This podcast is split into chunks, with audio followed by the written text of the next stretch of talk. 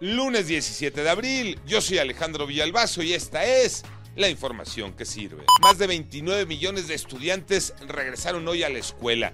Recibirán cursos para tratar de combatir las adicciones. Es la estrategia si te drogas te dañas. Busca que los chavos de secundaria y de prepa tengan información de los daños que ocasiona el consumo de sustancias como por ejemplo el fentanilo. Mónica Barrera. La estrategia en aula prevención de adicciones y te drogas te dañas se aplicará en al menos tres intervenciones semanales en secundarias y bachilleratos con guía para docentes y audiovisuales. Padres de familia aplauden que se exponga en las aulas los daños a la salud que ocasiona el consumo de sustancias como marihuana, la piedra, el crack o el fentanilo, drogas que se venden al menudeo desde 5 pesos. Esta campaña pretende llegar a 11 millones de estudiantes de todo el país, les decía de secundaria y de preparatoria, aunque insisto, hubiera estado bien incluir a niños de primaria cuarto, quinto y sexto. Vaya tragedia, drama, lo que ocurrió en un balneario en Guanajuato, Pepe Toño Morales.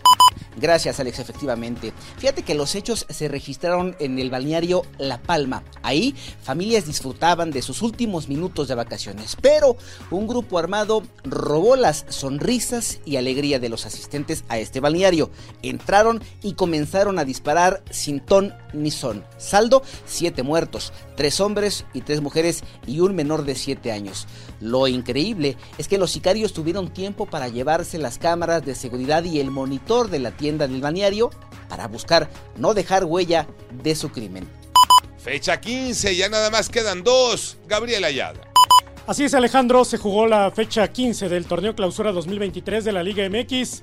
Entre lo más destacado está el triunfo del América 3 goles a 1 ante Cruz Azul en el Clásico Joven y las Águilas están ya en el segundo lugar de la tabla general con 30 puntos, a 4 de líder Monterrey que cayó ante Santos un gol a 2 por su parte, Toluca se mantiene dentro de los primeros cuatro lugares, se quedó con 28 puntos tras caer ante Pumas 3 goles a 1 y es tercero, mientras que las Chivas ya es cuarto de la tabla general con los mismos puntos que los Diablos al superar de visitante 0-2 a León en el Nou Camp.